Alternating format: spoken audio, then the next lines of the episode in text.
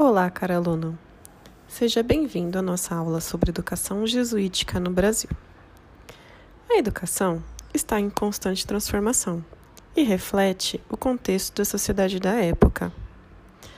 Em 1549, logo após a descoberta e colonização brasileira, a Companhia de Jesus chegou para o Brasil para disseminar a fé cristã aos nativos. Essa missão era comandada pelo padre Manuel da Nóbrega, Porém, durante as aulas de catecismo oferecidas aos índios, os padres perceberam que seria necessário ensinar a ler e a escrever, para que eles pudessem incorporar os conceitos religiosos com facilidade e autonomia. Todo o ensino era realizado nas aldeias.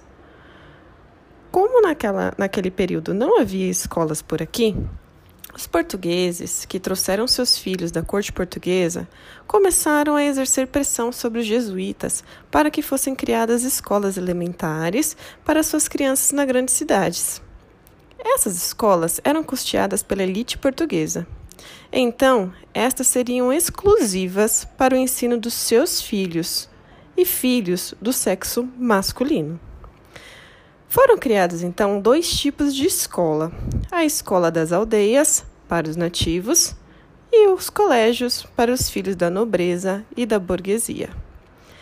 A proposta educacional dos jesuítas era descrita como escola elementar de ler, escrever, contar e cantar, pois a maioria dos seus métodos eram feitos pela música, por cantigas.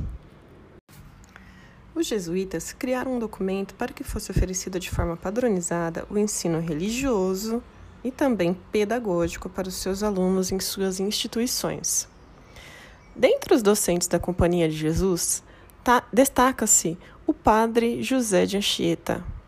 Ele era poliglota, sabia falar português, latim, espanhol e aprendeu também o tupi-guarani traduzindo o catecismo e outros textos para a aprendizagem das crianças.